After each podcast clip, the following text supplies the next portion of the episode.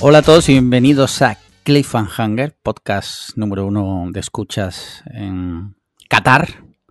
La selección Uf. española ya está allí. Uf. Bueno, me la acabo de inventar, no sé si está allí, pero bueno.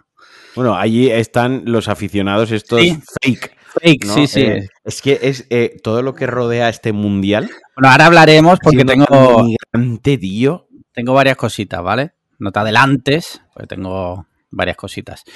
Y como cada semana aquí estoy, yo soy Alex Lía y estoy aquí acompañado de Alejandro Marquino. Alejandro, ¿qué tal? ¿Cómo estás? Quien quiera saberlo, tiene que escuchar la previa desde 3 euros de momento, que se den prisa, porque Bien, es igual bien, bien, dentro de poco. Bien, bien, bien, bien dicho, bien dicho. Mira, eh, eh, eh, eh, como cada semana, si te parece, eh, respondemos las preguntas de nuestros mecenas. Bueno, te parezca o no, es que es el, el podcast Sí, no, funciona claro. así. Siempre, y Entonces, cuando, siempre y cuando las preguntas estén bien planteadas Eh, por bueno, los claro. canales adecuados. sí, sí, sí, eso.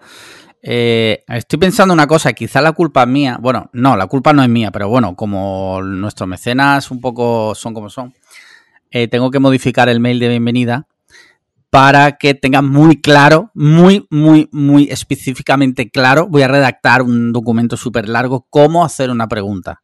¿vale? Se ve que es complejo, entonces para que así ya no haya dudas.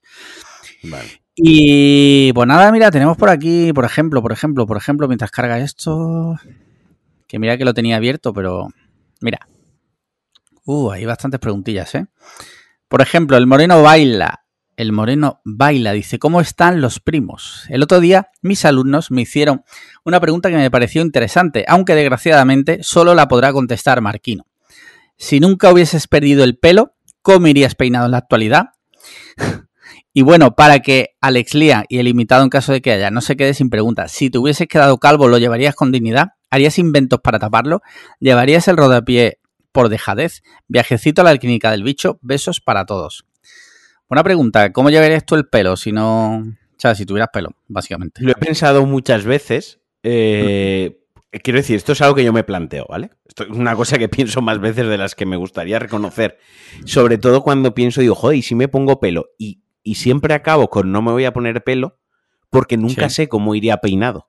Y digo, ¿y para qué me voy a poner pelo si no sé ni siquiera cómo me peinaría, ¿no? O sea, mm, no sé lo que me queda. A día de hoy, a día de hoy, es- hace ya tantísimo tiempo que me afeito la cabeza que los peinados Sí. actuales que hay, no sé que me quedaría bien con mi estilo, con mi putísima cara, no sé lo que me gustaría, lo que no me gustaría, no te sé contestar. Te Puedo decir, puedo decir cómo llevaba el pelo antes de quedarme ya definitivamente calborotas, ¿no? Antes de empezar a afeitarme la cabeza, que hay alguna foto por ahí, yo pues llevaba la modernez de llevar la parte de arriba larguita así peinada hacia detrás y un fade por los, por los lados y llevaba la, la, la raya, la llevaba marcada con navaja. Ese era el, el pelo que llevaba yo, el Vale. peinado. Así que a día de hoy no sé qué peinado, qué peinado llevaría. Honestamente, y esto va en serio, me cuesta creer que, que me favorecería más tener pelo que estar calvo a día de hoy. La verdad. Mira, te voy a decir una cosa no homo, ¿vale?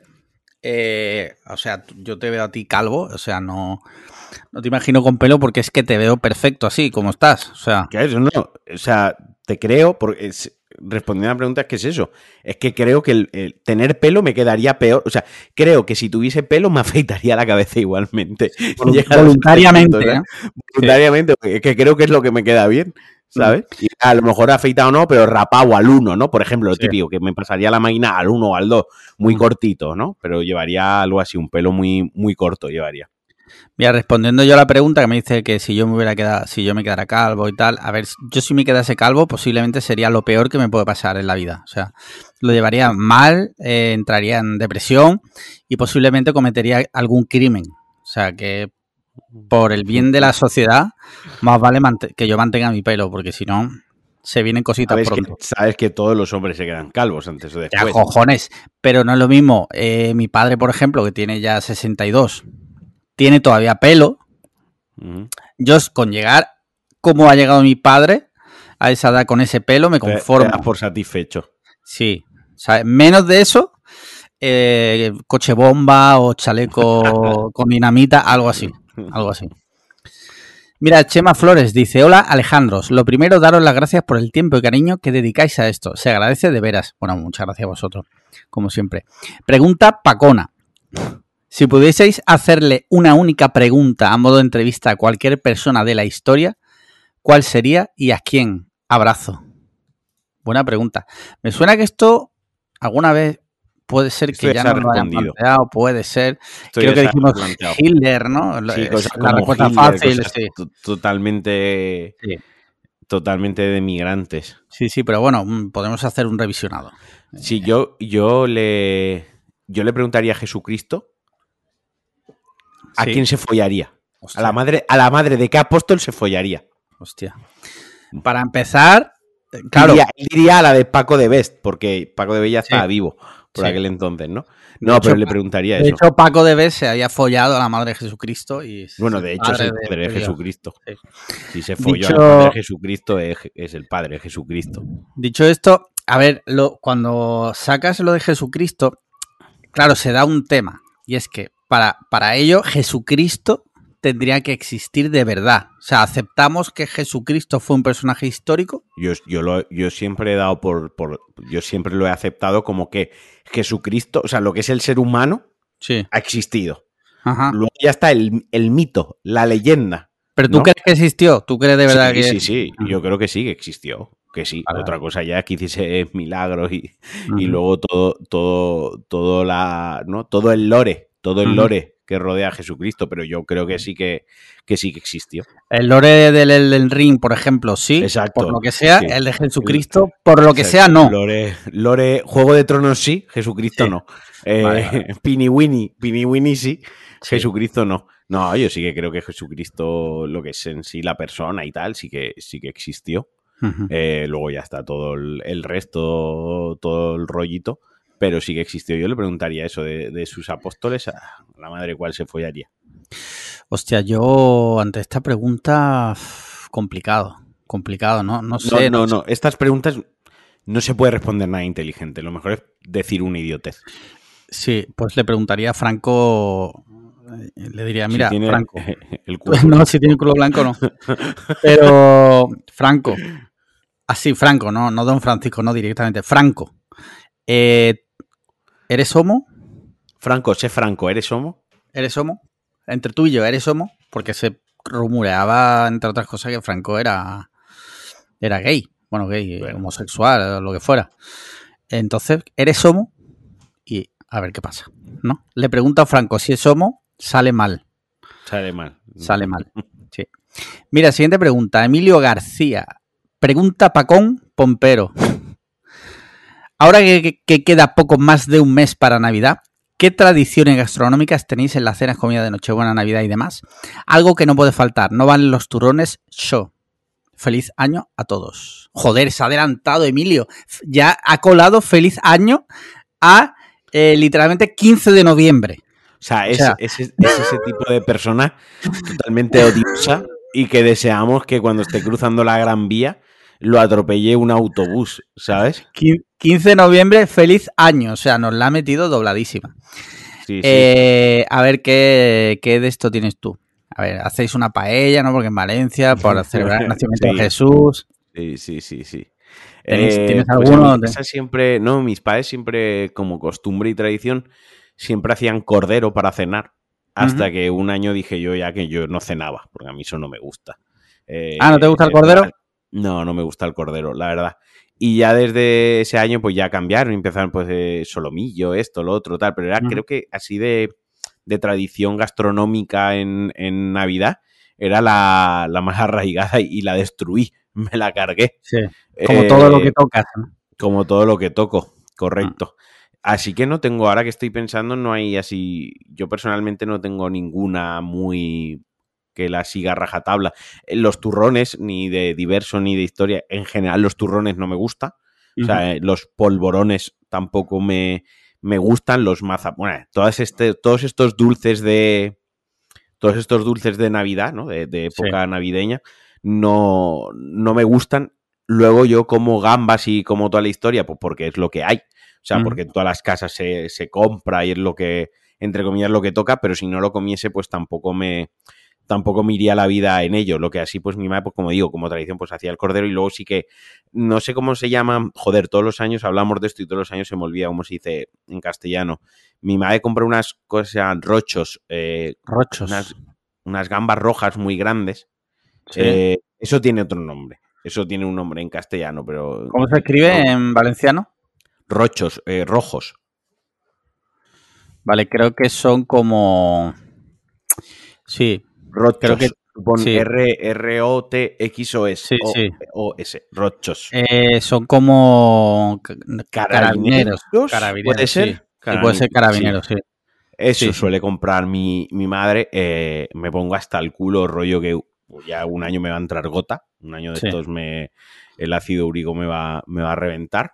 Pero así de cabeza y luego por lo típico, ¿no? Uno, un buen jamón, un buen queso, unos buenos embutidos, patés, ¿no? Eh, Mira, Sandra me estaba escribiendo y me decía gambón. Pues sí, un gambón. Ujú. Gambón creo que puede, que puede entrar también. Sí, sí, sí. Eh, en general, eso, tío. Creo, algo muy estándar. Quiero decir, son cosas. No hay nada, no hay nada así como muy fuera de lo normal. Vale. Eh, mira, mi casa una cosa que no se perdona, independientemente de pues, cosas así un poco más generales como tú dices, también mi madre algunos años ha hecho paté, ha hecho por ella, la verdad le salía bastante bueno. Los gambones también compra mi madre. Pero una cosa que siempre, siempre hacemos y, y no se perdona en mi casa son, preparamos como unos canapés caseros. Así con, con mi madre compra un pan específico, se prepara así varias variedades uno de mojama, otro de caviar, no, no caviar, sino de este de sucedáneo de caviar. Y eso es como... Sí, es- ¿no? sí. Y, y eso se suele hacer siempre. Y ya pues el menú en casa suele ser... Mi madre prepara como una gamba, lo que llamamos aquí gambas al pilpil, que no son al pilpil, que son al ajillo. Pero en Andalucía se le llama así. Por cualquier Y- cosa, Por os cualquier habéis cosa. inventado el pil pil vosotros, ¿no? Sí, literal. Y luego, pues de segundo, pues suele haber alguna carne. Pero depende del año, cambia. Hay una Mm. cosa con los canapés. Sí. eh, siempre me ha pasado una cosa con los canapés, que creo que se tarda, mu- es demasiado trabajo el que dan Sí, para luego lo que para lo rápido que te los comes. Porque luego el, ca- el canapé, por definición, y ojo, no quiero que nos des aquí la turra y saque una pizarra para explicar lo que es un canapé. Pero para simplificarlo mucho, al final un canapé es un bocadito. Es una cosa que te lo, te lo debes de comer de un bocado. O sea, en el Claro. momento que lo, que lo muerdes que- y lo partes, eso ya es un, un pincho de los 100 montaditos. O sea, el canapé Sí, tiene sí. que ir de, de una directamente, ¿no? Sí. Entonces es algo que suele ser elaborado porque lleva su tiempo, es lo que tú dices, el pan, lo que le pongas encima, si le pones algún tipo de queso, de crema, ¿no? Algún acompañamiento, la decoración, esto, lo otro. Es un trabajo de uno a uno a mano, así, más meticuloso. Luego sacas la, la- el plato, sacas la bandeja y la peña como gañanes ahí, Sí, eh, reventando los canapés que tu señora madre ha estado tres horas haciendo los dedos arrugados de la mojama y ahí como gañanes aventando el plato que a la señora no le da tiempo ni a sentarse a coger un canapé ella. Sí, literal. Y te diría que esa es la cosa así más típica de mi casa, ¿sabes? No, no hay más, más cosas así más raras. Mira, Alejandro Cámara dice... Bueno, vete- ¿qué vete- pref- un segundo, un inciso, un inciso. Vete, vete preparando porque ya sabemos que de aquí para lo que queda de, de año ya Sí. empiezan eh, las preguntitas de eh, cuáles Cosas son vuestros navideñas, sí. regalos de Reyes, más de Papá Noel o de Reyes, eh, tur- cuál es vuestro turrón favorito, eh, bueno, preguntas del roscón, yo ya me estoy mentalizando. Eh, Aingeru, te vamos a dar, te vamos a nombrar de veces con lo del roscón y tú haciendo cola como un lelo para comprar roscón, o sea, eso va a pasar. Que- Mentalizarse cierto, todo el mundo. Por cierto, hablando de roscón, el otro día un, un mecenas Carly subió al grupo una foto de no sé qué supermercado era que ya había roscones. O sea, No, literalmente. Mercadona ya, Mercadona ah, ya Mercadona tiene tiene ya lineal roscones. Con, con panetone, con. Bueno, la pregunta de qué es mejor el panetone o el roscón, esa también Sí. va a aparecer. Ya llevamos tres años con esa pregunta, eso va, eso va, va- va a aparecer. Sí. Eh, Mercadona ya tiene, ya tiene. Quitó lo de Halloween y puso lo de Navidad. Pero automático, sí, sí. Automático, del tirón, Mira. por la putísima cara. Alejandro Cámara, ¿qué preferís pasaros al real fooding o dormir con un bebé que se despierta cada hora? Le he cedido la pregunta a mi mujer. Si queréis esta semana podéis sacarme a mí del grupo de Telegram y meterle a ella. Sí, hombre, claro. Eh, yo prefiero mil veces el bebé. Yo prefiero el Real Fooding. Yo el bebé, te- y te voy a decir por qué. Como yo de todas formas me despierto muchísimo por la noche, sé que no es igual, ¿vale? Sé que un bebé que te despierta cada hora es, seamos sinceros, una Claro. putada. Es que aquí hay una diferencia, porque tú te despiertas por la noche cuando tu cuerpo decide despertarse por la noche. No, me Le- despierto, me Le, sale de los santísimos cojones yo, me- despertar. yo me despierto por mi perra, que desde que está ciega las noches son durillas. Y sé que, y que no estoy comparando a mi perra con el hijo de, de Winger y su mujer, obviamente, pero digo que ya llevo como un entrenamiento previo y no sería muy dramático el cambio. ¿Vale? Y tú al real fooding, ¿no? Yo sí, yo sí. Vale. Eh, entre comer mejor. Porque Sí. el real fooding, al final, lo que si nos ceñimos realmente al real fooding sin, y quitándole toda la tontería del real fooding, yo que sé, una buena fabada es real fooding. Quiero decir, Sí, eh, es lo que se trata es de reducir el consumo de los, de los procesados, ¿no? Mm. De los envasados y de, y de todo lo que no sea de proximidad y comer bien, entre comillas, ¿no? se supone que sí. Eh, Se supone se que se- yo, yo entiendo sí. real fooding lo que hacía mi abuela, vaya, sí. básicamente. Entre eso y tener descendencia, vaya, que me hago vegano antes si hace falta, ¿sabes? Vaya, del Ojo, pero no, no dice de tener descendencia, dice. Dice, perdona. Dormir con un bebé que se despierta cada hora. No especifica como- si el como- bebé es tuyo. Es que que no sea mío sería muy raro, tío. Bueno, Dormir con un bebé Imagi- que no es mío. Toda la- es, es raro, es raro. imagínate que que te, que te buscas trabajo de salus, que son las personas estas que cuidan, bueno, suelen ser Sí, mujeres, el- que yo cuidan al bebé por la noche. tendría trabajo de eso, vamos, se, se pegarían cola para contratarme, segurísimo. Sí. No, no, no, no. Mira, siguiente pregunta, Ignacio González. Pregunta preguntona, en este caso para Marquino. Bueno, ¿qué pasa hoy? Que todas las preguntas van para Marquino. Dice? ¿por qué ese odio salvaje? ¿Por qué ese odio salvaje y primigenio hacia Gimliano?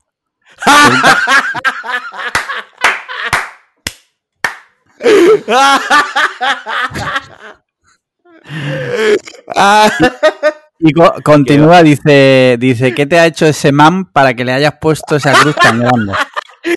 en realidad, ni lo odio ni, ni, ni me ha hecho nada. Quiero decir, que me ha dado por ahí. O sea, es una cosa. No, que.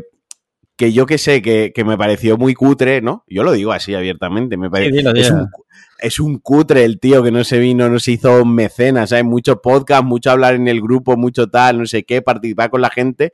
Y luego el, el cutre, el tío, el tío coge el tío tacaño y desaparece. ¿sabes? Y ya está, no sé, que me... Hacerme no me he hecho nada, por supuesto, ¿no? Y al final, por ejemplo, esto lo hablo a veces con Ale, ¿no? Yo qué sé, como no digo su nombre ni su ni revelo su identidad real, yo lo que digo es un nombre inventado de, de internet. Ya está, joder, qué buena pregunta, me ha hecho. Me ha hecho además, hoy, te- hoy traía un par de bromas preparadas también, porque Sí. sé que a Alex le gustan mucho y sé que pasa mucho apuro cuando las hago. Eh, ese man está muy cursado. Sí, sí, bueno, sin comentarios. Como la pregunta no era para mí, yo no digo nada. ¿Quién ha hecho la pregunta? Eh, Ignacio González, eh, eh, Aloysius. Hijo, de puta. Mira, eh, siguiente pregunta. Nuque dice: Ave Alejandros, lo que van a escuchar el podcast os saludan. Pregunta no IA esta semana. O sea, esta semana no, no plantea ninguna pregunta generada por una IA, cosa que a mí me pareció muy buena idea, pero bueno, Sí, sí, sí. Eh, dice, ¿habéis, eh, ¿habéis cambiado vuestros hábitos de descanso en los últimos años o queréis hacerlo? ¿De nocturnos a diurnos o viceversa? Cuidado con la palabra viceversa. ¿Cómo os ha afectado, mejorado, empeorado la vida? Saludos. A ver, Eh, mira, yo te voy a responder Sí, sí. rápido. Vale, eh, yo siempre he dormido mal. O sea, mal es muy mal. He tenido rachas muy malas de dormir, pero no te puedes imaginar de dormir dos horas de, de- en, en toda la noche y súper mal, ¿vale? Desde que empecé a tomar antidepresivos, por otros motivos que no eran el dormir, duermo muchísimo mejor. Yo no sé si es porque pienso menos, porque estoy más tranquilo, por lo que sea. Duermo pero infinitamente mejor. Aún así no duermo bien, pero duermo bastante mejor. O sea, yo hay fines de semana que a lo mejor me despierto a las 10 de la mañana y que eso yo antiguamente era imposible. Entonces, en ese sentido, involuntariamente he mejorado bastante, pero bastante, ¿sabes? Y luego yo soy muy diurno. A mí muchas veces me da como envidia la gente nocturna que se queda como hasta las 5 de la mañana. No es mi caso, pero ahí está.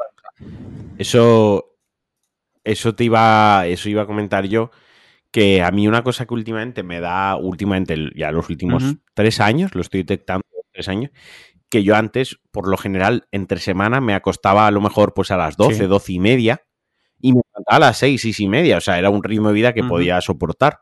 Y luego el fin de semana, pues sí que me quedaba a lo mejor hasta las 2, las 3 de la mañana el viernes y el sábado viendo una película, jugando a la Play, eh, incluso en el PC, haciendo cosillas, ¿no? Eh, foreando o cualquier mierda. Y luego me levantaba bien por la mañana, a las ocho y media, nueve, el fin de semana. Y de un tiempo para acá, tío, mm, es que aunque me tome un monster a las 8 de la tarde, a las 11 me estoy sobando. Me estoy durmiendo. Y luego el otro día, el otro día cenamos juntos, eh, la semana pasada, y saqué un tema de conversación en la cena, eh, muy de cena, que, que, bueno, vino un amigo, un amigo que es estomatólogo, ¿no? Eh, y, le dije, oye, es que me levanto todos los días a las 6 de la mañana a cagar, quiero, quiero cambiar esto, ¿no? Entonces yo todos los días sobre las 5 y media, 6 de la mañana me levanto a giñar y eso es una gran putada, porque es que a las 5 Te corta totalmente el sueño y el ciclo. Entonces yo madrugo mucho, ahora ya que no me hace falta madrugar mucho en mi vida actual, no necesito madrugar tanto, aún así sigo madrugando mucho.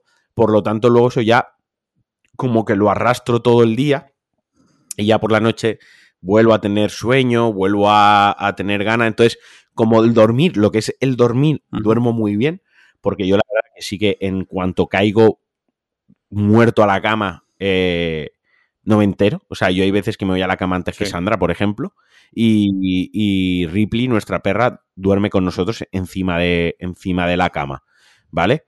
Eh, y la perra sabes que no es pequeña y sabes que mi perra no es precisamente delicada, ¿no? Eh, pues tío, vienen ellas, Sandra se mete al, cuarto de baño a lavarse los dientes, a limpiarse la cara, se prepara el pijama, esto, lo otro, la perra salta encima de la cama, baja, tío, ni me, literal, literal que ni me entero. O Sandra a lo mejor se levanta muy pronto para prepararse un juicio o cualquier cosa. Ni me entero que se ha levantado y que hace ruido con el teclado y tal. O sea, lo que es el hecho de las horas que estoy, las horas, eh, ¿cómo es? La fase REM, ¿no? El, sí, la, parte del sueño profundo la lleva a rajatabla la llevo súper bien. Eso sí, luego a lo mejor a las cinco y media de la mañana me levanto giñándome a muerte. O sea, con todas las ganas de, de giñar del mundo. Eh, me paso media hora en el baño giñando y ya cuando llevo media hora cagando, pues ya otra vez sueño no vuelvo a tener, ¿no? Eh, pero vaya, que sí, que me da envidia, me gustaría volver a retomar el, poder quedarme dormido, quedarme hasta sendas horas de la noche jugando a la consola o viendo una película. Por ejemplo, esta semana que, estoy de, entre comillas, vacaciones, como por lo que he contado en la previa, ¿no? El, lunes empiezo a, trabajar eh, y esta semana pues la tengo libre, ¿no? Y llevaba toda la semana y yo, ah, me voy a quedar todas las noches hasta las tantas jugando al God of War, qué guapo, qué viciada. Bueno, ayer lunes, que fue la, primera noche, bueno, el domingo mismo, el domingo a las 11 estaba en la cama, ayer 11 menos cuarto metiéndome en la cama, eh, hoy he hecho siesta larga, digo, a ver si hoy aguanto y me puedo quedar jugando un rato, yo qué sé, mm, no, te, no pido mucho, hasta las 12, no pido ni hasta el lado de la mañana, hasta las 12, ¿no? Eh, y eso, entonces, hábitos que cambiaría como hábitos de descanso como tal no cambiaría ninguno, porque sí que es verdad que, por las mañanas no me despierto con sueño, que es algo bastante guay, bastante fenomenal. Una de las mejores sensaciones del mundo es levantarte por la mañana sin sueño, pero sí que me gustaría pues poder trasnochar un poquito más. Así que si alguien tiene si tiene algún truco, que nos lo haga llegar, por favor, que el truco no sea anfetaminas ni cocaína, ¿no? Que, nos dé algún truco siete, bueno. Siete pares de Monster, que tampoco, eso ya, e, esa parte no la sabemos. Esa parte no, no, la sabemos, la del Monster no la sabemos y que es muy malo el Monster también. No sabemos las dos partes, por favor, no nos deis más la turra con el Monster. Eh, pero si alguien nos puede dar algún consejillo o alguna historia, pues oye, eh, Siempre se, se agradece, se sí. Mira, Dave Dios dice, buenas guapos. Con la IA de preguntas veo... Bue- Bueno, ¿Qué? bueno, Ah, sí, no, sí. que Dave que Dice, bueno. con la inteligencia artificial de preguntas veo peligrar mi función en este podcast. ¿Estaré dando mis últimos coletazos? No, Sí. no, tra- tranquilo. Dice, que no. sea como fuere, decisiones amorosas eh, TM. Vuestras mozas... se- Uy, Sí. Vuestras mozas se van de crucero con una amiga. A las pocas semanas de volver, la amiga os cuenta que una noche de borrachera propiciada por la barra libre del todo incluido, vuestra pareja se acostó con un tío. Está segura de ello. Le esto, este, este hombre, eh, en fin. Le pedís explicaciones a vuestra pareja y os confiesa que una de las noches bebió hasta el punto de no recordar nada, pero por eso mismo tampoco recuerda haberse liado con nadie. Su amiga no tiene por qué mentir, pero tampoco hay forma de saber si dice la verdad. No tomó fotos y sus explicaciones no dan para más, porque también iba cocida. Solo recuerda que ya borrachas estuvieron dándolo todo en el toro mecánico y que las, y que las acompañaba un tío. Vuestra pareja no conserva restos del encuentro porque se fue a pasar la resaca a la piscina y el servicio de habitaciones cambió las sábanas. Bastante específico de idiot. Dicen, lo único que sabe es que amaneció con la zona dolorida y sin bragas. ¿Qué hacéis? Besos y abrizos. Eh, bueno, Sí, eh, sí. empiezo yo. Lo primero de todo, que esa amiga Sí. deja de ser nuestra amiga. O sea, eh, no sé si te ha pasado cuando nos hemos cruzado algún tuit de estos que dice, he visto a mi amiga, se lo voy a decir a la novia. un Sí. tío está ligando conmigo y resulta me que tiene novia, se lo voy a decir a la novia y le voy a ahorrar el no sé qué. ¿Qué hacéis? Que no, que no, eso, eso no te corresponde a ti. Manda al tío a la mierda, mandas al tío a la mierda y, y ya, y no te metes en su vida. No vas a la chavala a decirle nada porque al final la que acaba jodida y la que acaba pagando el pato es la chavala, ¿vale? O sea, no os metáis en la vida de otras personas. Si hay una persona, un tío o una tía, esto aplica en ambos sentidos, ¿no? Que os está tirando los trastos, quiere temita con vosotros y tiene pareja, pues una de dos, o os, lo, os la folláis o os lo folláis, o, o no. Pero, ya, pero y huís y le decís, oye, mira, déjame que tienes pareja y es sinvergüenza. Pero ya está, o sea, es, es que llega hasta ahí, ya está. El resto, oye, es cuestión. Entonces, si mi pareja me engañase eh, en una situación como esta, a mí, si me lo cuenta mi pareja bien, y si no me lo cuenta y no me entero, que viva mi pareja con esa conciencia, con esa carga de la conciencia. Pero a mí que viniese otra amiga a hacerme, entre comillas, el favor de contármelo, yo de primeras la mandaba a la mierda. Luego, luego con mi pareja tendré la conversación que tenga que tener. Pero la relación que tenga yo con mi pareja entre nosotros, eso está por encima de que nadie me venga a hablarme de ella, de lo que ha hecho o no ha hecho, de fiesta, de tal, de no sé qué. Porque yo no sé en ese, ese tipo de actitudes hasta qué punto es por ser mi Ujú. amiga o por joder a mi pareja o por joder la relación o por querer dinamitar y hacer daño. Entonces, yo con esas cosas siempre a lo mejor soy un poco tajante y mucha gente no No, yo estoy, conmigo, yo estoy ¿no? bastante Pero yo soy de los de que no, no, no, no te metas, pero igual sales escaldado o escaldada, ¿sabes? Igual sales peor Sí. parado de lo que, de lo que piensas, porque pa- pueden pasar muchas cosas y ahora respondemos un poco mejor a la pregunta, pero ¿y si mi pareja y yo Claro, una relación Y abierta, esa, y, esa, por ejemplo? y esa persona no lo sabes. sabe, claro. Y esa persona no sabe porque no hay que ir por, claro, porque claro. No contándolo, interesa ¿no? tampoco. por ejemplo. No le interesa a nadie, ¿no? Por poner un ejemplo, he, he- he dicho ese porque, pero puede haber, darse 7.000 situaciones. ¿Quién eres tú, no? Para meterte en esas cosas, es lo primero. Vale, dicho esto, mandada a la mierda a, Sí. a la pareja, yo luego hablaría con. A la pareja, iba a decir, mandar la mierda a la amiga, hablaría con, hablaría con mi pareja. Y ante la ausencia total de pruebas, como dice Dave Diot, como, como se presenta en, en- en la pregunta, ante la ausencia absoluta de pruebas, yo creería a mi pareja. Porque obviamente yo estoy con mi pareja porque, porque confío en ella y la creo. Si yo tuviese el mínimo atisbo de duda de que no puedo confiar en mi pareja, y esto, ojo, yo, yo esto lo he hablado en el podcast muchas veces y he sido muy abierto con esto, con el tema de las infidelidades, que yo soy que las perdonaría, que no es de las cosas que yo considero que más se me puede traicionar y cosas que me dolerían infinitamente más. Entonces yo estoy con mi pareja porque confío en ella en muchísimos aspectos y de muchas maneras. Si ella me dijese que no y no hay pruebas, yo obviamente la, la, la creería de, de entrada, vaya, por eso es mi pareja, porque confío en ella y en su palabra y en lo que, en lo que ella, en lo Mm. que ella me diga, tío. Eh, yo voy un poco en tu línea. De todas formas, es que es una pregunta relativamente compleja de contestar, pero voy bastante en tu línea. O sea, yo de primera no, mm, una persona de la que no hay, pruebas, mm, nunca me ha hecho desconfiar, entonces no, Claro. Ahí está. Es que, es que si nos vamos a. No hay pruebas, ¿no? Pues joder, yo cualquier noche de las que salió de fiesta me, me emborrachaba hasta. Me he puesto borrachísimo, he hecho el, el, gañán de risas, de esto lo otro, pues podían irle a mi pareja y he dicho, oye, que Marquino se ha liado con una, ¿sabes?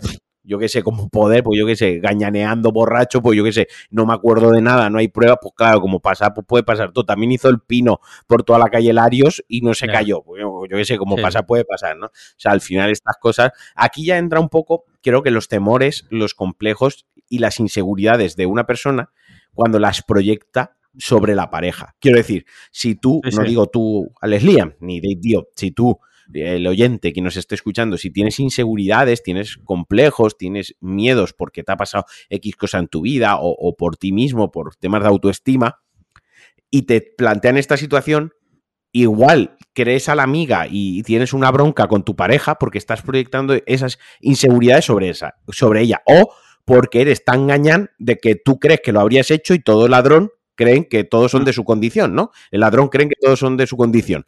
Pero en una relación sana, con, una, no sé, con un estado emocional eh, saludable, sano y sin este tipo de, historias, vaya, yo creo que, de entrada crees a tu pareja, tío, por eso es tu pareja, ¿no? Eh, si no, si ya, si no la vas a, si no vas a creer ni su palabra ante la ausencia de pruebas, todo el mundo es, es, inocente hasta que se demuestre lo contrario. totalmente. Eh, siguiente pregunta.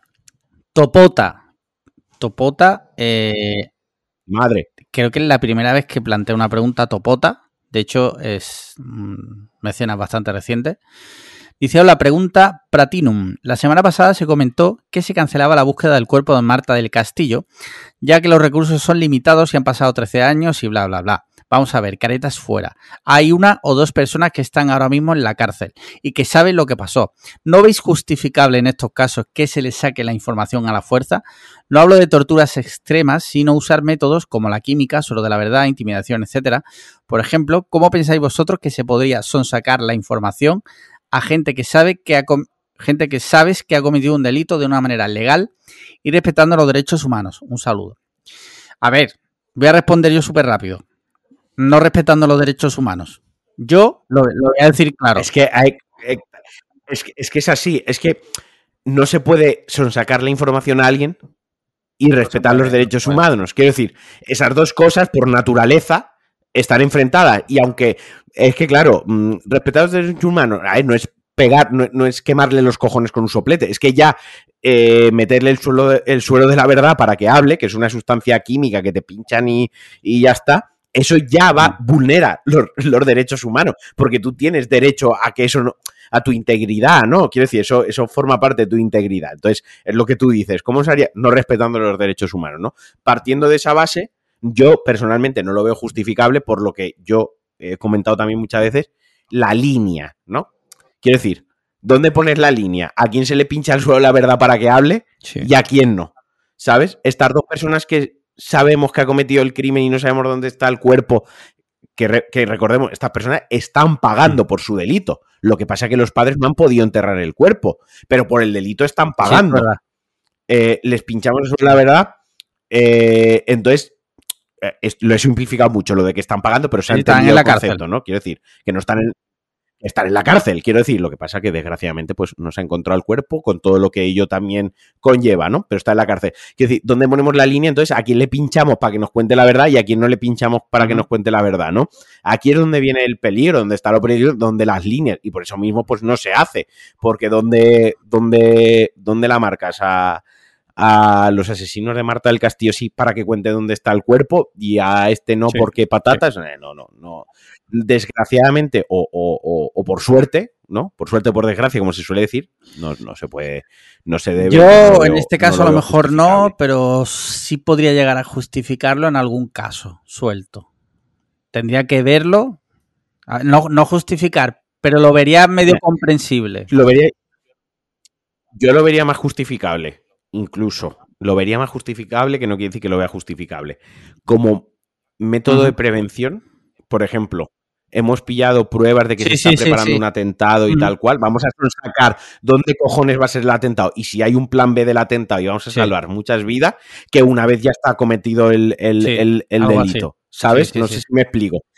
Ahí es donde lo podría justificar, ¿no? Por en plan de, bueno, eh, es que joder, los hemos pillado La mano en la con masa, no sé cuántos kilos de goma, de goma 2 con planos y tal, eh, y hemos pillado a uno, ¿sabes? Pero a saber cuántos hay, vamos a pincharle todas las cosas que se nos ocurran y que lo cuente todo, porque es que igual hay, hay un atentado y se Sí. puede evitar, ¿no? Pero una vez ya se ha cometido el, el- el delito, que pague, que pague por, que pague por, por ello y lo demás, pues bueno, por lo que hemos hablado muchas veces, no vivimos en un mundo ideal Sí. de dos fundas de iPad.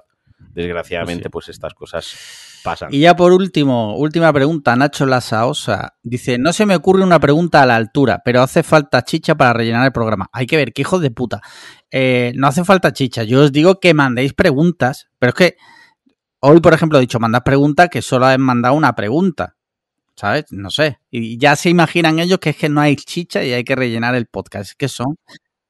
A- Ahora no, ahora no se la contestamos, hombre. Ahora la vamos a no la vamos Dice, así que allá voy con mis cosas personales. Hoy voy a cortarme el pelo. ¿Con qué frecuencia os cortáis el pelo y os recortáis la barba vosotros? Esto yo creo que también lo hemos respondido. Pues sí, también. también. Eh, venga, respondo súper rápido. Yo intento que sea una vez al mes, aunque últimamente por falta de tiempo está siendo una vez cada dos meses. Y la barba yo no me la toco. O sea, me la hace el peluquero. Yo, yo no me atrevo porque no soy... muy Hombre, yo entiendo que la pregunta de cada cuánto recortáis la barba entra en, cua- en cuanto le dices al No barbero sé, que te no sé, pero por si acaso especifico que yo la mía no, no me la recorto. Vale, vale. Yo me afeito la cabeza cada dos o tres días. Me, me afeito. Sí que tengo épocas que a lo mejor semana, es más que época, a lo mejor pues hay una semana o dos semanas que si no salgo mucho de casa, no hemos quedado para cenar con amigos, no vamos al centro, no tal, estoy en casa, pues no me, esa semana no me afeito la cabeza, simplemente por, por dejar un poco descansar la piel. Pero vaya, la cosa es que cada dos o tres días me, me afeito la cabeza y la barba, el recortarla no tengo un... Cada X tiempo me la tengo que recordar. Cuando me apetece tenerla larga, mm, no la recorto, porque el truco para tener una barba grande es no recortar la barba nada, nada, dejar que crezca. Y a lo mejor ahora como la llevo, que la llevo cortita, ¿no? Que la llevo más o menos como, como tú. eh, pues a lo mejor voy yo, recórdame la barba, Pues, ah, me la recordé, a lo mejor pasa medio año ahora, hasta que medio año, o a lo mejor el mes que viene le vuelvo a decir, vuélveme Sí. a recortar, o a lo mejor en un año no vuelvo a tocar la barba, es, eso es como me pero no tengo un, no, cada, cada mes y medio me tengo que recortar la barba, tal, pues, primero porque me parece una soplapollez ese tipo de cosas, y segundo porque no va con, con, con mi estilo, con como me Sí. gusta llevar la barba. Pues muy bien, no quedan más preguntas, ya sabéis, si queréis ser mecenas y por ende poder enviar preguntas todos los meses, patreon.com barra podcast cliffhanger. Y ahora vamos con un... Hay chicha, hay chicha esta semana. Mira, por ejemplo, por ejemplo, noticia de hobby consolas, pero han salido muchos medios. El bono cultural acaba en Wallapop, así gasta muchos jóvenes los 400 euros del bono. Lo que se está viendo actualmente en Wallapop es parte del fracaso del bono cultural joven al que han accedido más de 200.000 personas este año. Bueno, por si no lo sabíais, el bono cultural es una medida que sacó el gobierno, que es, también te digo, que es una medida que se ha hecho con otros países europeos, que no es que sea una medida que se haya sacado de la manga Pedro Sánchez, en este caso no es así, e, eh, que era regalarle a jóvenes de entre cierta edad 400 euros que solo podían gastar en cultura. ¿Qué está haciendo los chavales? Cogen eso, se compran lo que sea y lo venden en Wallapop. Y pues claro, mm, en fin, ¿qué hacemos? Es que eso es muy difícil de... Yo estoy, yo, yo estoy muy orgulloso. Es los jodido de, de- de controlar. Yo como, yo, yo, yo como, como el país Sí. que, ¿no? El país que inventó el género de la novela Sí. picaresca, ¿eh? Ese, ese buscón, ese lazarillo de Tormes, ¿no? Yo estoy súper orgulloso de los chavales, ahí preservando, preservando bien la esencia, el carácter, el espíritu, ¿no? La cultura española, buscando siempre la picaresca. Que el Estado nos da esto, pues, pi, me saco yo una, me saco unos euros aquí y De, tan to- de todas formas, Sí, te, sí, amplío un poco la noticia. Dime. Eh, Eso es eh, iniciativa emprendedora, ¿sabes? Eso, es lo que se necesita. Esa es la actitud que quiero yo de los, de los, chavales. Te pueden dar el bono, te puedes comprar el FIFA y quedarte en tu casa ahí apochado jugando al FIFA, o puedes mm. darle al ingenio y esforzarte por sacarte. Mira, te amplio la noticia que según Neutral dice, así son las medidas previstas por el Ministerio de Cultura y Pop ante la presunta reventa de artículos del bono cultural joven. El ministro de Cultura, Miquel Iceta, Miquel Iceta, muestra dudas sobre la veracidad de los anuncios sobre el bono publicados en webs como Wallapop, aunque no niega que puedan ocurrir, para lo cual existen sanciones recogidas en la normativa de la ayuda. Vale, parece ser que, bueno, para empezar, lo pone en duda. Yo no lo pongo en duda. Yo creo que sí, que pasa y ya está, porque estamos en España. Eh, pero sí es verdad que si existen las medidas, pues oye, pues que se pongan mano a la obra, yo qué sé, y se persiga, ¿no? No sé. Igual que se persiguen otras cosas. Sí. A ver, que, y que tampoco esto es la cosa más grave del mundo. Que no están no, claro, con heroína los chavales. Grave, pues grave no es. O sea, quiero decir, Grave no, grave no es, quiero decir, bueno, pues ya está. Quiero decir, a lo mejor lo que se debería haber hecho es cuando se creó la, iniciativa, que está muy bien, ojo, no, no, no, la, no la culpamos a la iniciativa, no la culpo yo en absoluto, pero, pues a lo mejor se debería haber hecho de otra manera, ¿no? Eh, no lo sé, tenía que haberse dado otra es Jodido, jodido controlar eso. Muy difícil, muy jodido de, controlar eso, ¿sabes? Ahí queda eso. Yo desde aquí, si eres un joven y has recibido el bono cultural y quieres contarnos tu, tu experiencia, eh, pues nada, aquí estamos. Cuéntanosla y, mm. y, te distorsionaremos la voz. Y ya está. Mira, siguiente, vamos con una sección que yo creo que va a ir, un, vamos a tener varias semanas seguidas, que es el Mundial de Qatar.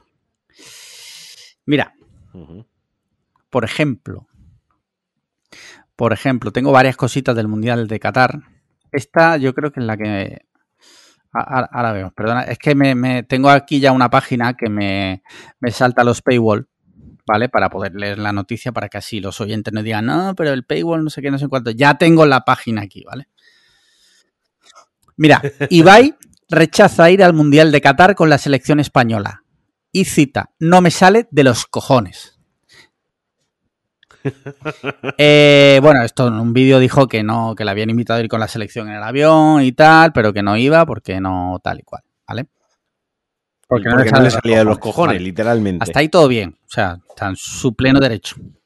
Porque dice que no quiere apoyar eh, países eh, que tal y cual, ¿no? Vale. Si es verdad, si es verdad, pongamos todas las cartas sobre la mesa. Que bien que fue a la rueda de prensa de Ibai, que es un equipo, el PSG. De Messi, de Messi. ¿Qué he dicho, perdón? De Ibai. O sea, ah, sí, Ibai sí, fue la rueda de prensa, Ibai no. Disculpa. Sí.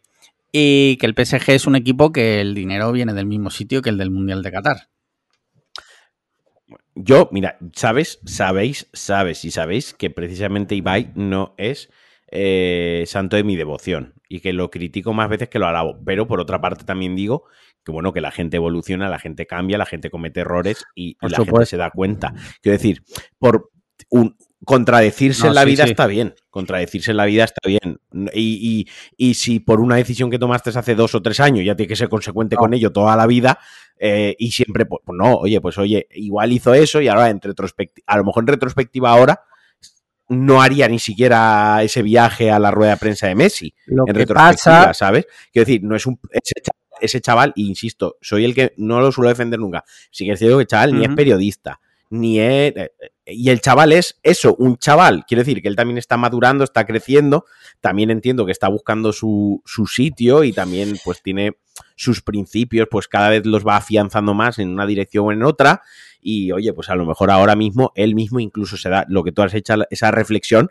¿Quién nos dice a nosotros que él no la pero, pero, o sea, te entiendo tu punto de vista, pero creo que este tío, y ya me quito la careta un poco, creo que este tío, para empezar, ya no es un chaval y es un tío muy, muy listo. Muy listo y sabe leer perfectamente a la sociedad. Lo supo cuando no dijo que no quiso hacer eh, publicidad con bancos porque no sé qué. Es un tío muy listo y sabe perfectamente que la opinión pública está con este mundial está un poco chinada.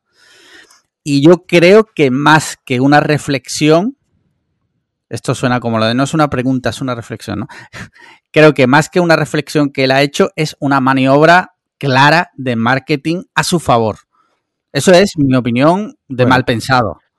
Obvia- obviamente él está ahí dejando pasar dinero, él está ahí dejando pasar una, una visibilidad. Me acaba de traer Sandra Sí. pasta de dientes.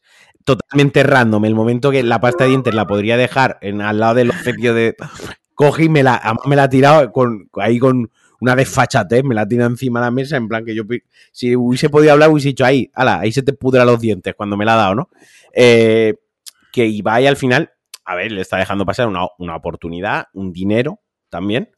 Eh, pues él sea por la razón que sea, Hombre, le compensará claro. más hacer esto Está por claro. lo que tú dices.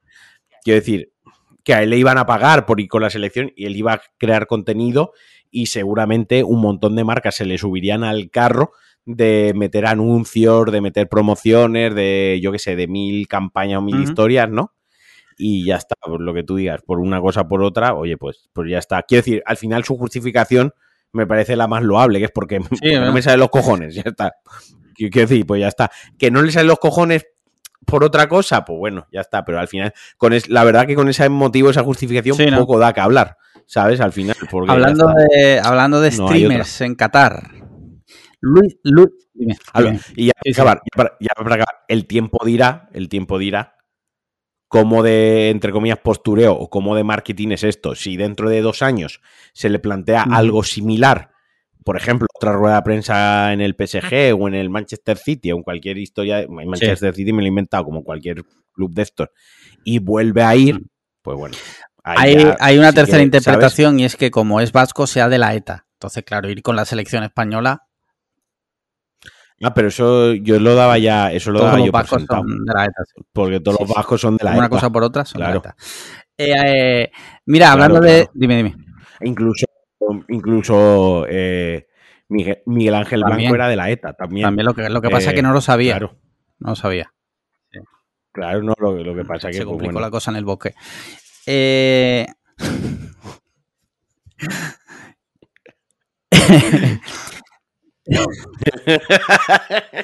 Mira, hablando de streamers en Qatar, Luis Enrique, el seleccionador de la selección, nunca mejor dicho, bueno, a- ayer puso, subió un vídeo que va a hacer streaming durante el Mundial. Bueno, los memes ya han empezado en plan de, bueno, hay memes muy buenos. Lo que pasa, yo me planteo una cosa, digo yo, digo yo, ¿eh? Digo yo. Eh, este señor no tiene otra cosa que hacer por las noches allí, en mitad, en mitad del Mundial donde está jugando España, que hacer un stream. Pregunto. oye, pues igual, ¿no?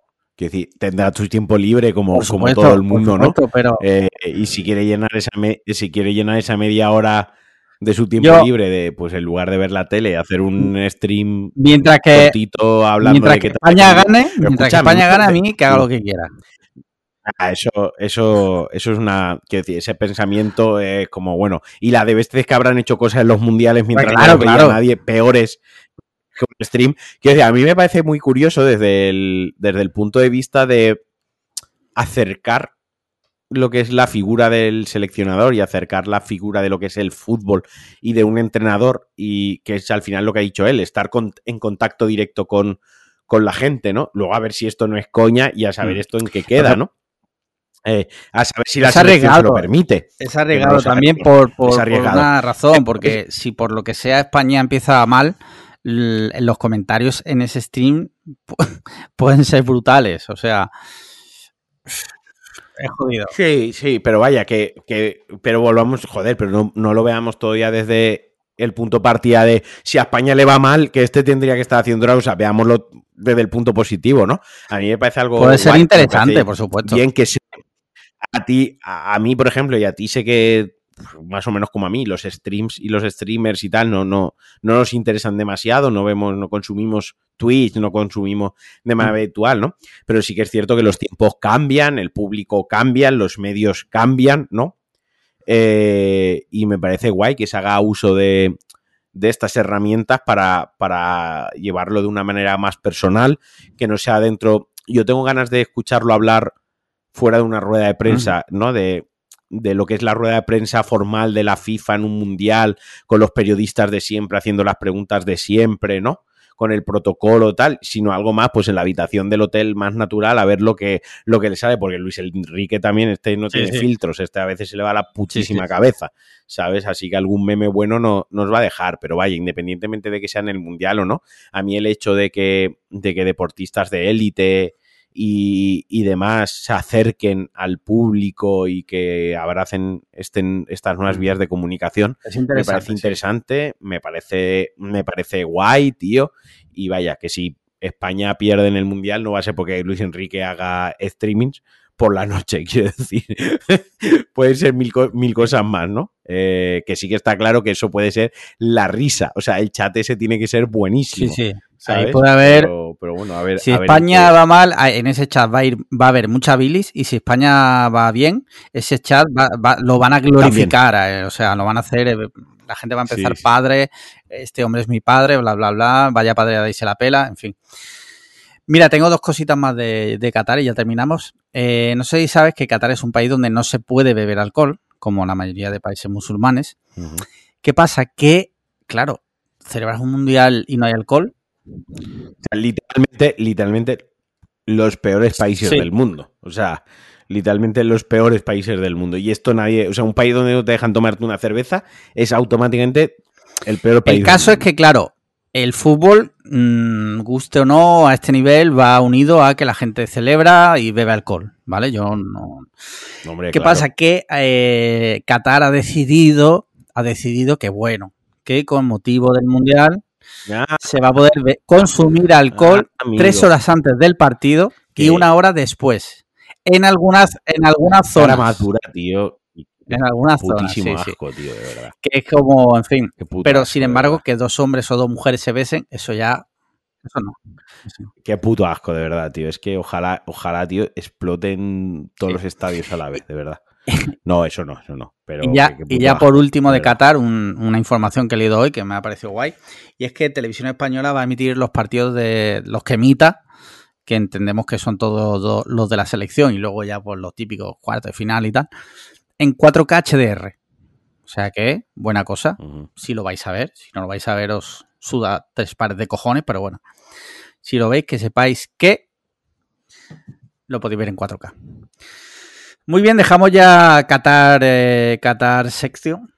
Mira, una noticia que he leído hoy, tío, eh, que me ha dejado un poco. Un poco de. Digo, hostia, pues igual tenemos un problema nosotros también. ¿Por qué? Porque eh, resulta.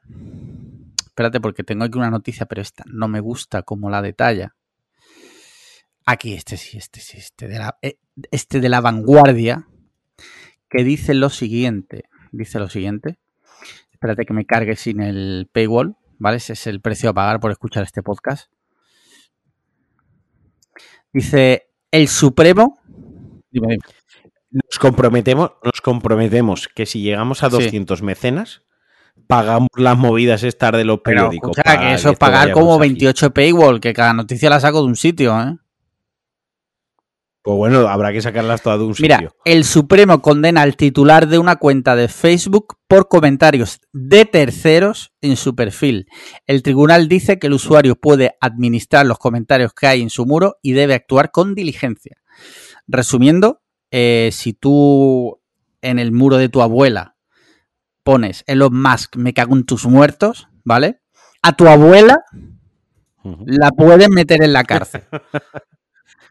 o sea, para entendernos, aquella vez que tú cogiste el móvil de Matías y publicaste un tuit eh, en una cuenta de un Sí, pero no, no, no es, no es.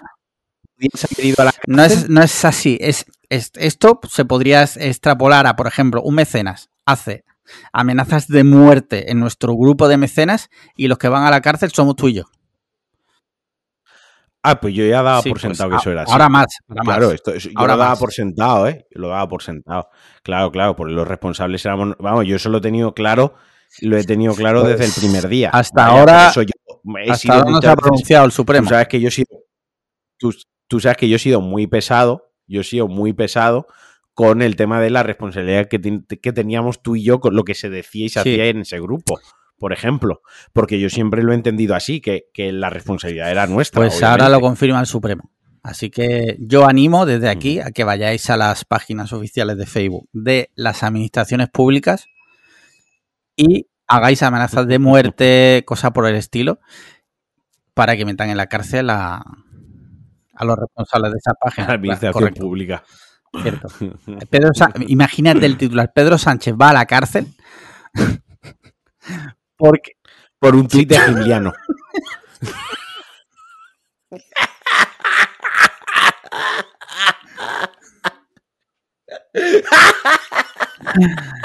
eh, eso podría pasar. What if? What if?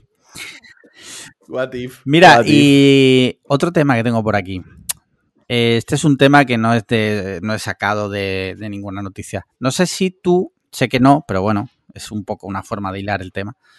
Eh, sigues a Cenando con Pablo y César Blue, dos youtubers de que se dedican a ir a restaurantes y comer.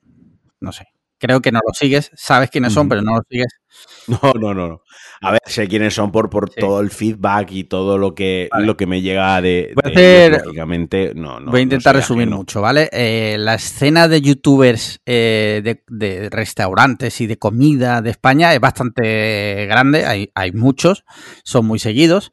Y dos de los más conocidos son Cenando con Pablo y César Blue. César Blue, eh, que en su momento fue acusado, estos datos que voy a dar son 100% verídicos, fue acusado de ser caníbal.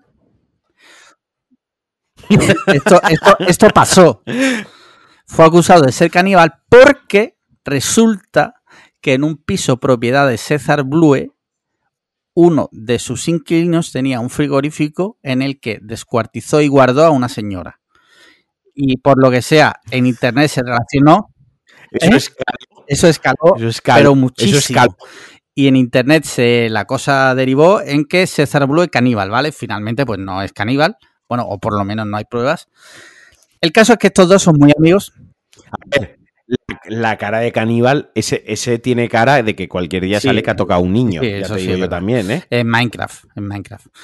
Eh, el Minecraft. caso es que estos dos, Cenando con Pablo y César Blue, son muy amigos. De hecho, están publicando ahora una serie de vídeos de la Ruta 66.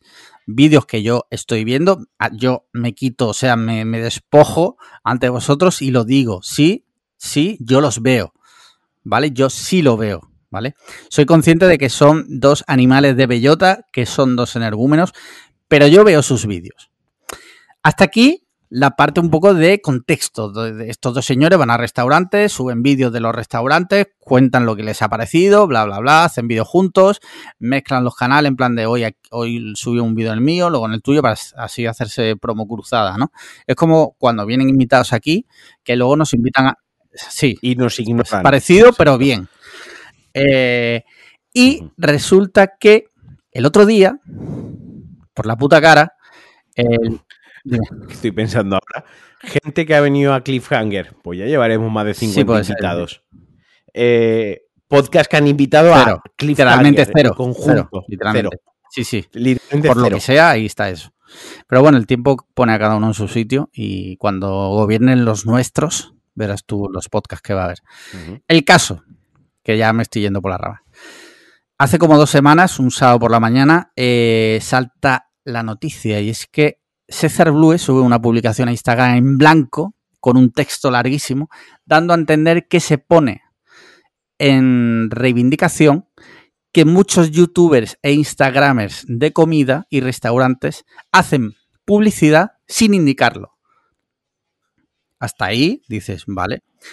A esto que su colega cenando con Pablo le contesta y le, y le dice como que muy fuerte que diga eso, bla, bla, bla. Y se enzarzan eh, a discutir en los comentarios y a hacerse como acusaciones cruzadas. Hasta el punto de que cenando con Pablo bloquea a César Blue. César Blue se ha enemistado con un montón de gente a raíz de esto. Hasta ahí, esto es lo que ha pasado. ¿Qué pasa? El giro es que tres días después empiezan a publicar los vídeos de la Ruta 66 juntos, en la que son amigos. Eso se grabó Claro, antes. porque Se grabó entiendo antes. que, Sí. claro, entiendo que como son Sí, animales sí. de rapiña, o sea, son, eh, como tú dices, Sí. bellota pura, eh, saben que eso les va a dar Es que ahí va el tema. y les ahí va va a el dar tema. tráfico y, lo pu- y lo publican igualmente, ¿no? Y hasta qué punto lo de antes Eso. no había sido preparado. Eso es lo que estamos, por morbo. ejemplo, Paloma y yo lo hablamos mucho eso porque todas las noches mientras cenamos últimamente nos ponemos un vídeo de esto de la ruta 66 y es que, es que se ve en el vídeo, tío, que es que son amigos, es que se nota una complicidad que tú no la puedes fingir, en mi opinión, ¿sabes?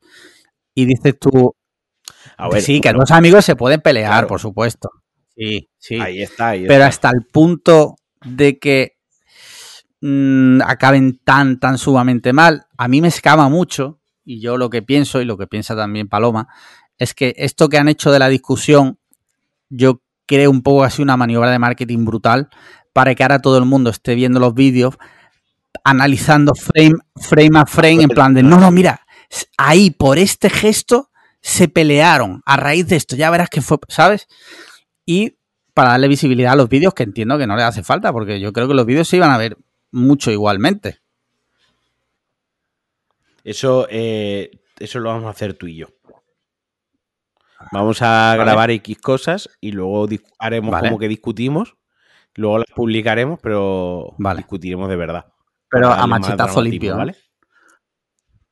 Es como, eh, no, tú y yo estamos gilipollas, porque tú y yo hemos discutido que si por el sushi, que por si el turrón, que si por el roscón, que si por tal, y nunca hemos pensado en hacer nada así, ¿no? De luego Porque sacar somos, y tal. somos almas No, puras. No, no tenemos esa maldad, esa maldad que tiene esta gente. Entonces, yo qué sé, pues no sé qué opinarán nuestros oyentes, pero a mí me escapa un poco y me, y me da coraje porque si finalmente se descubre que, que lo de la pelea era mentira y tal, yo me sentiré tremendamente, hemos sido engañados. Por- Vete, Ya, vete y me- mentalizándote, amigo. Me jodería muchísimo, ¿eh? Porque entiendo que la gente se puede pelear, ¿sabes? Y luego que suban los vídeos porque ya lo han grabado y han invertido mucho dinero en ese viaje. Evidentemente, pues, si se han peleado, me parece bien que sigan subiendo el contenido. Pero si se descubre que es mentira, mmm, para mí será doloroso, la verdad. Será doloroso. Mira, eh, Me- a mí, la verdad, me, la me la polla, pela porque no tengo 10 me la pela porque no tengo 16 años, quiero decir, los, los líos estos Pero- de instituto y tal, me la pero pela, a mí me dolería porque veo muchos sus vídeos y yo qué sé, tío. Mira, eh, no sé cómo de tiempo. Por si meto ya un último tema o no. Mira, es un tema que ha pasado un mecenas. eh, que dice lo siguiente: última hora. Jueces de Madrid convocan una reunión ante la avalancha de revisiones a la baja de condenas por violación por la ley del sí es sí. Y, am- y amplió la noticia. Vale. Ya con una noticia del mundo. O sea, yo veo, no, yo veo normal que, yo veo normal que si, o sea, eh, la opinión del tema, pues si prevén que hay una avalancha de que esto les va a llegar a los juzgados y que van a tener que trabajar mucho, pues veo, veo normal que se reúnan para planificar lo que, lo que puede Sí, pasar. no, No, no, veo ahí pero espérate, el- la polémica. la noticia del mundo. Dice, Moncloa se abre a revisar la ley del solo sí es sí tras las primeras rebajas de condena por delitos sexuales. El tema, el tema de esto, es que hay gente que decía, no, eso no, eso no va a pasar. Ya, pero es que el, el tema de las leyes, y me hubiera gustado, por ejemplo, que estuviera Sandra aquí, pero que la ley, o sea, todas las leyes, que yo creo que esto ya lo hemos hablado aquí, de hecho, con Sandra, son interpretables.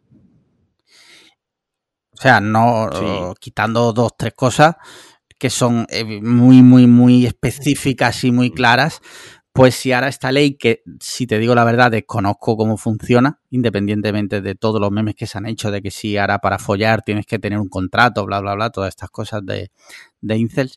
Eh, claro, si ahora los abogados ven que se pueden agarrar a esa nueva ley para quitarle años o meses o lo que sea a sus clientes, lo van a hacer. O sea, porque los abogados pues se dedican a eso, ¿no?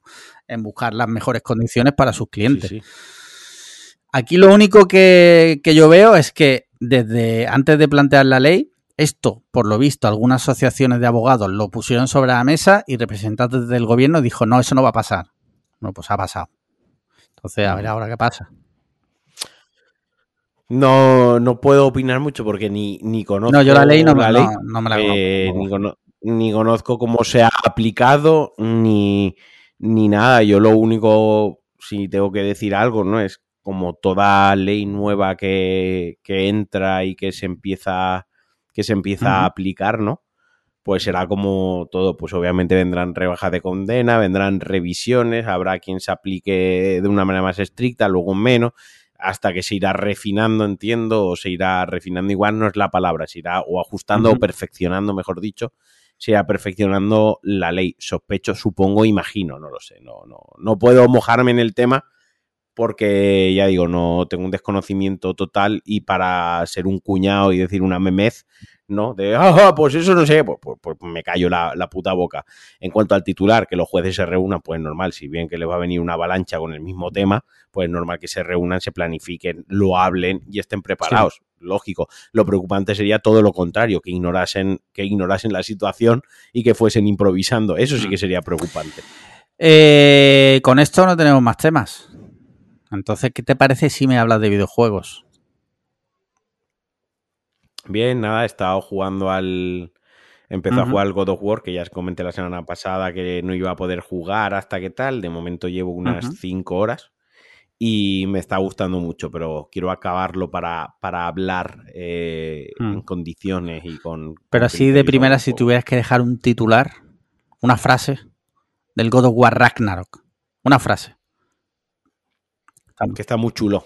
Es que no lo sé, es que tengo hay cositas que me, me están yo para estas cosas para hablar de los juegos me gusta pensármelas un poquito.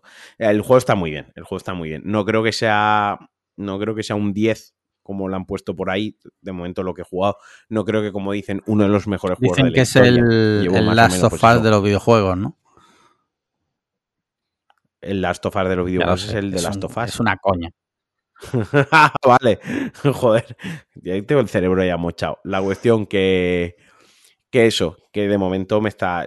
Hay cosas que no me están gustando tanto, hay cosas que me están gustando mucho, así que de momento bien. Lo que diría es, si te gustó la anterior, eh, este te va a gustar. Eso es así, eso no hay ninguna duda. Vale. Mira, yo mm, lo empecé también.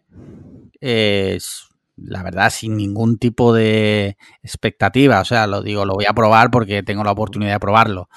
No creo que, que juegue más allá de media hora. Tengo que decir que me, lo, o sea, he jugado, no, no, no sé si cinco horas, pero he avanzado un poco. O sea, no mucho, pero un, un poco. Me está gustando mucho. Las peleas y eso, me, me gusta el sistema que utiliza.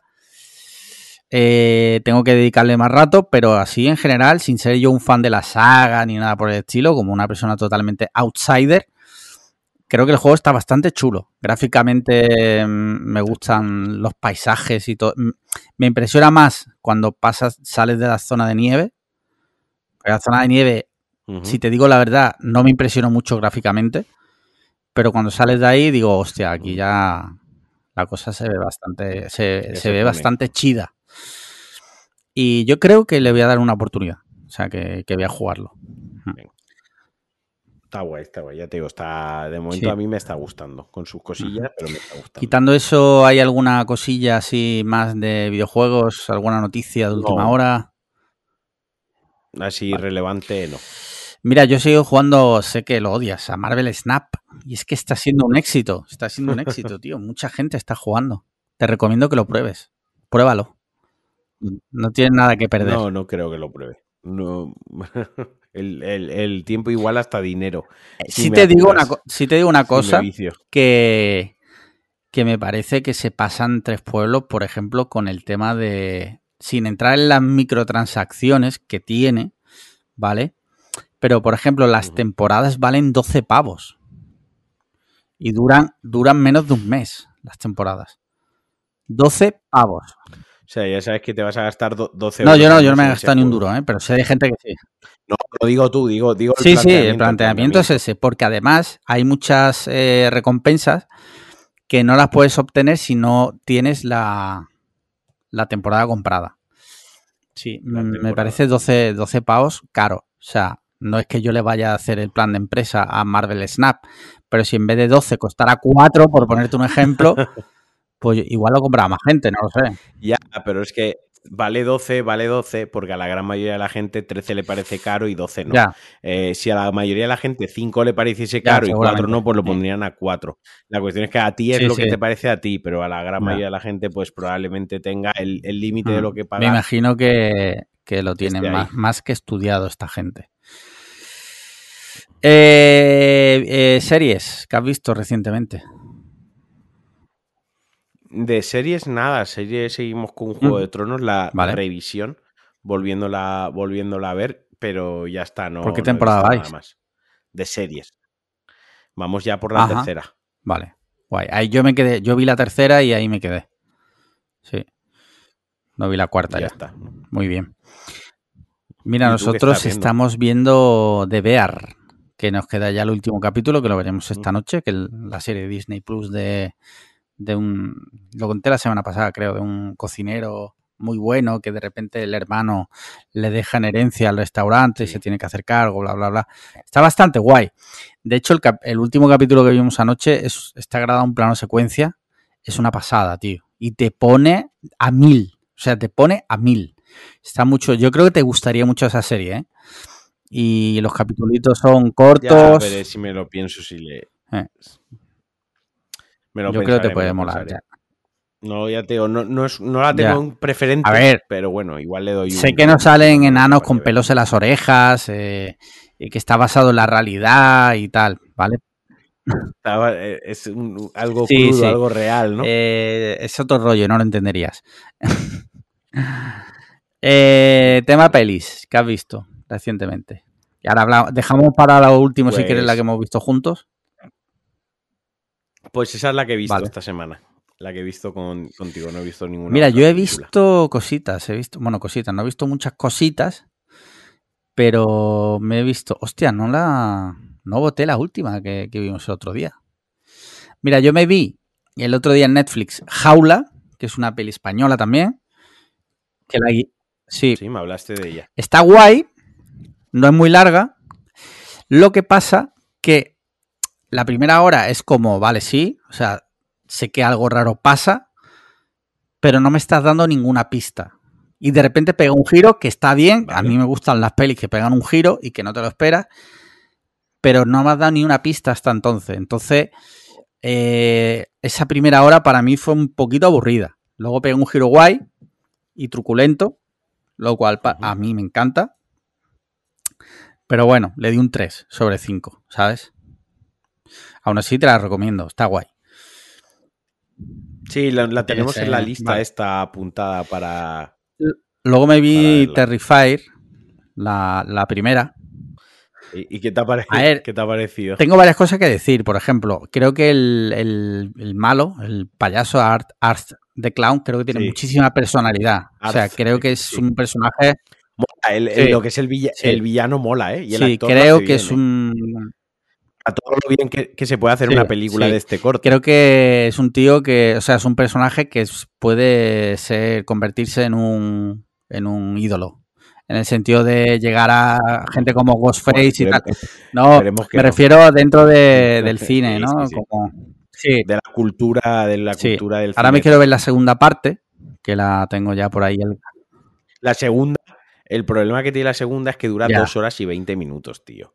Y en la primera, Es la corta. gracia que tiene Sí, es que es cortita. Sí. Es que es corta. ¿Vale? Eh, la, la peli, la- tanto la primera como la segunda, bueno, la segunda cuando la- lo hablaremos, pero bueno, aplica.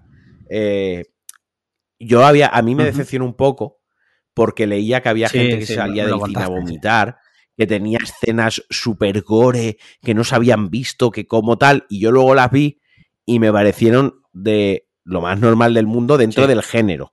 Lo más normal del mundo Ojo, dentro que del la, género. la 1 es gore. ¿eh? La 1 tiene escenas bastante gore.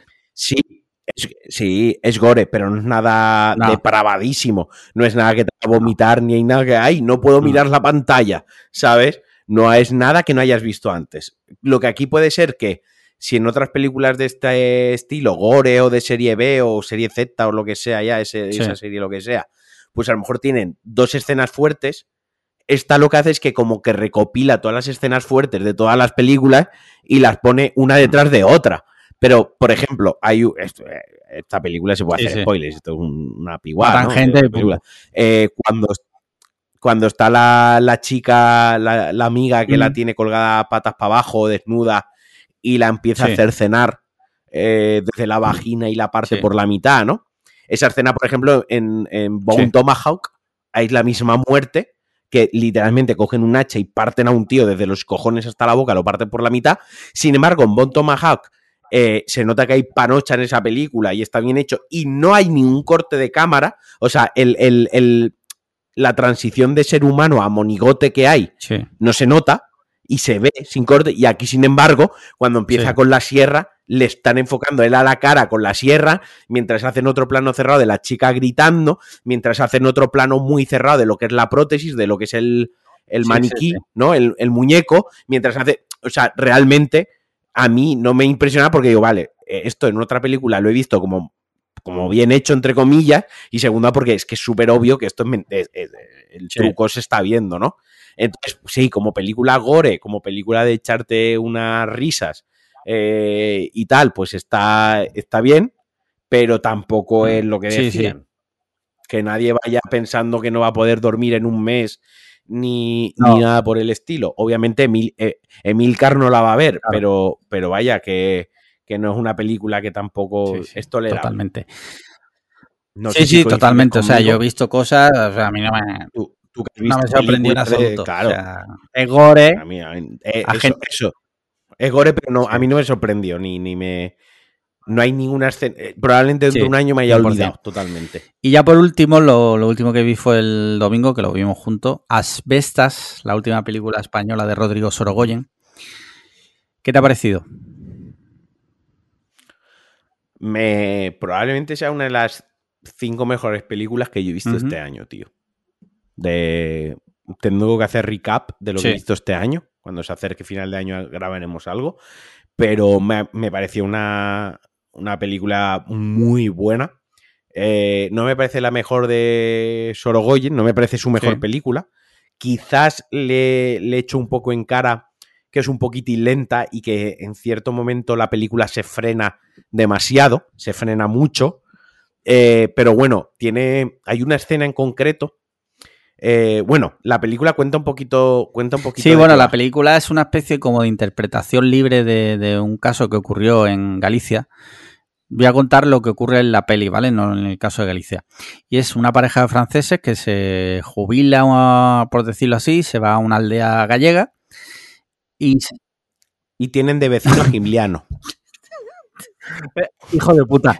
O sea, estabas, estabas deseando decirlo. O sea, llevabas desde el domingo Desde el domingo, desde el domingo pensando cuando grabemos el martes, ¿sabes?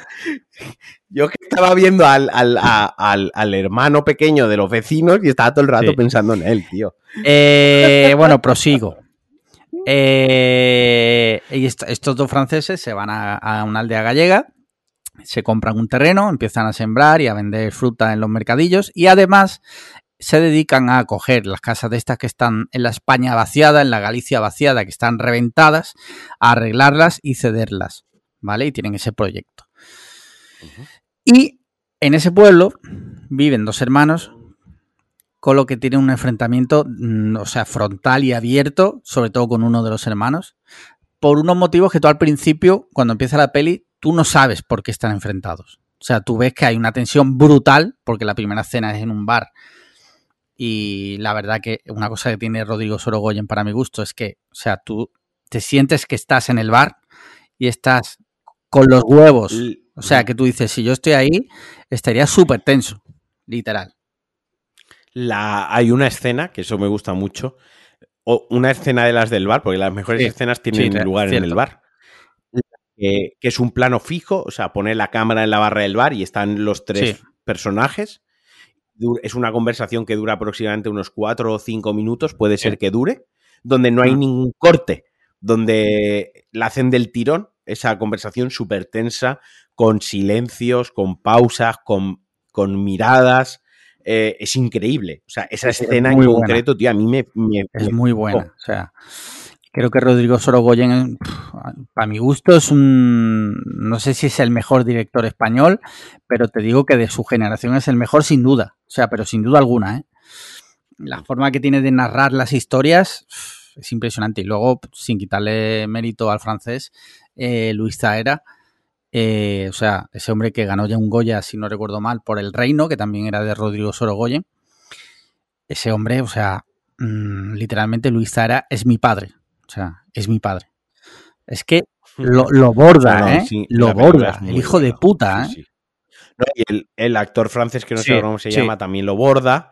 Y el que, que- el que interpreta al, a Gimliano, al hermano tonto, también lo borda. O sea, todos lo hacen súper bien en esa película. La verdad es que es increíble. Increíble. Eh, sí, sí, sí. Eh, mira, el francés se llama Denis Menochet. vale, vale. No, no, está muy bien. Quizás ya, insisto, para mí hay un momento que la película alcanza un clímax. Quien la haya visto Sí. nos va a entender, quien no la haya visto, pues tampoco le estamos haciendo spoiler. Hay un clímax en la película, un momento determinado, y ahí la película como que todavía se alarga Sí. unos 45 minutos Mm. aproximadamente, ¿no? Y es un y, y- y hay un momento que, que sí, que hay una conversación Hostia, que a mí espera, me per- gustó mucho. y perdona, que, diálogo, perdona que te interrumpa, tío. Me acabo de quedar loco. He mirado el, IMDB del francés y resulta que es el Sí. francés de la primera escena de Malditos Bastardos. Sí, sí, sí, ¿Qué sí, sí. dices? Hostia. Sí, sí, Hostia, sí, ¿verdad, sí, sí. tío? Me Hostia, acabo verdad, de quedar verdad, con los huevos colgando, te lo juro, ¿eh? Hostia, es verdad, tío. No, no, no. Ahora que lo dices, tiene to- todísimo Sí. el sentido. Sí, sí, sí. Perdona que te he cortado, continúa. No, no, no. Que lo que está diciendo, que la segunda parte de la película, digamos, como el último acto, eh, hay una escena en la cocina Sí. de la casa que es brutal, Hmm. es buenísima. Esa conversación también, Sí. las actuaciones son Hmm. increíbles. Pero sí que es verdad que ahí se, se ralentiza un poquitín la película para que luego la película se resuelva demasiado rápido al final, ¿no? Otra vez. De repente, en, en los últimos cinco minutos mete el turbo. ¿sabes? Eh, pero vaya, que es una crítica menor, es un Hmm. auténtico peliculón. Es de esas películas por las que merece la pena, aún sigue mereciendo la pena ir al cine y pagar Sí. 10 pavazos que cuesta ir al cine. La película para mí, Sí. para mí los vale. O sea, los vale de haberlo visto. Me alegro de haberlo visto en una sala de cine a oscuras, con buen sonido, sin Mm. mirar el móvil, sin distracciones, sin historias, porque tiene ciertos momentos de tensión eh, que te tienes que meter ahí en la piel de lo que está pasando. Y, y, no sé, tío, me ha gustado muchísimo. No Mm. creo que la vuelva a ver, porque me pasa como con. eh, Sí. Que Dios nos perdone. Que salí del cine con muy mal cuerpo. Me encantó la película, pero no he sido capaz de volver a verla, tío. Eh, de lo mucho que me gustó, Sí, o sea, sí. de, del mal cuerpo que me dejó, eh, exacto, y, y todo el rollo, no he sido capaz de, de volver a verla. Y, y bueno, pues eso que... ¿Tú llegaste a ver eh, eh, Antidisturbios? ¿La serie? Hostia, No, la muy serie buena no la he también, visto. tío. Si tienes oportunidad, tienes que vértela, ¿eh? O sea, es como esto, Ujú. en el- pero a un nivel esquizofrénico. Es muy buena también. Pues nada, yo creo que con esto podemos cerrar ya esta semana. O sea, ha sido muy variado. Y, y nada más. Eh, ¿Quieres añadir algo? Un saludo Muy especial bien. a alguien. No, no. Sí, es Sí, que- a es que- Giliano, no. Eh, no, no, no, no. Nada, que muy bien, que nos escuchamos la semana que viene, que se hagan mecenas, Patreon.com. Patreons, sí. que nos manden, que nos manden preguntitas, que viene, que vienen las navidades y nada, Muy bien, pues que vayan preparando las preguntas de los roscones, de los turrones. sí, sí, sí. Un saludo hacia falta, el podcast que no hace falta, eh, cosas así. Y por último, ya sabéis, cinco estrellas en Apple Podcast, comentarios y likes en iBox. Y ya está. Nos vemos la semana que viene. Un abrazo a todos. Chaito. Dime, dime. Por cierto, por cierto, 15 de noviembre, Alex sigue grabando Sí, sin sí, camiseta. Venga, Venga. hasta Hostia, semana que no lo da a grabar, tío. Estas cuatro veces que hemos grabado hoy.